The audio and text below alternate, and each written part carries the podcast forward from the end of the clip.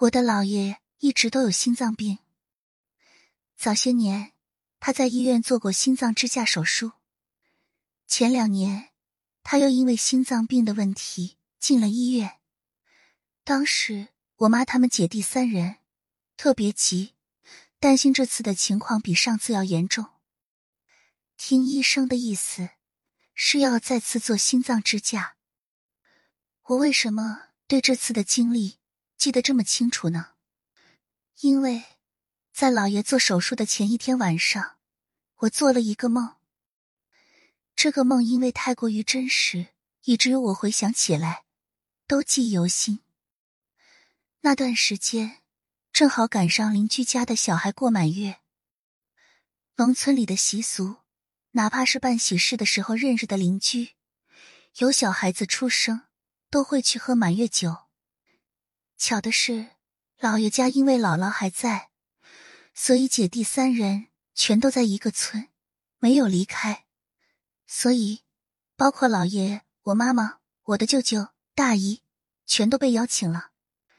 因为赶上老爷要做手术，妈妈姐弟几个都去不了，所以就安排我代表他们去送礼金。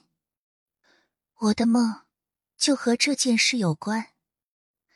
在梦里，我到了这个邻居家，看到好多人也要去送礼金，我就凑过去，拿出准备的钱，跟专门登记姓名和礼金的人说：“我是代表谁谁谁。”送多少钱？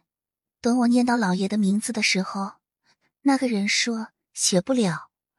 我觉得很奇怪，问他为什么。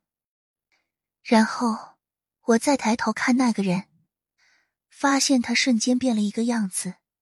他原本就是普通的邻居打扮，这会儿变成一个穿着白色道袍的道士模样，头上挽着发髻，留着长胡须。手拿一根毛笔，对我说：“写不了，就是写不了。”然后我发现写礼金的册子也变了，那原本是个红色的本子，我们这里办喜事都用这样的本子。这会儿，这个本子突然变成了办白事用的白色册子，册子上的名字变成了曹姓，后面的名字是空白的。我心里一激灵，因为我姥爷姓曹。我吓了一跳，转头看到周围的布置变成了办白事的场景。我当时就觉得不对劲了，不是只有去世的人的名字才能写在办白事的册子上吗？怎么上面的人姓曹呢？最近没有听说过哪个认识的姓曹的人去世啊。我的心突突的跳，我非常担心老爷的情况。我就问对面的道士：“您能不能告诉我，这是为什么？”他又说：“你就赶紧走吧，写不上，就是写不上。”他说完这句话，我立马就醒了。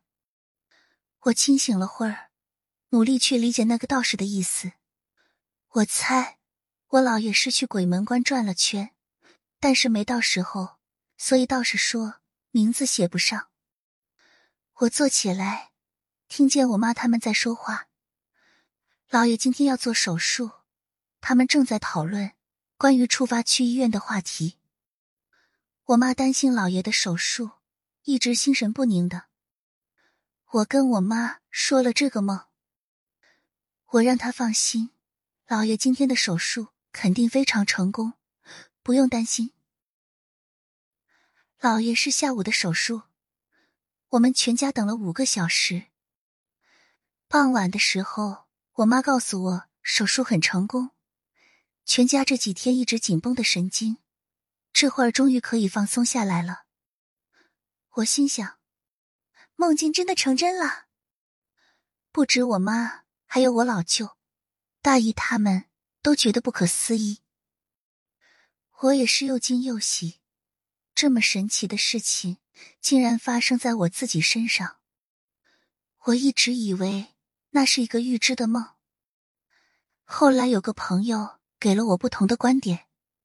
他说不是我有预知能力，而是我姥爷的灵魂，在他手术前已经离开了身体，只是他还没有完成他这一世的旅程，所以借助我的梦境，借助我在梦境中被打开的潜意识，来告知亲人们，他还不会离开。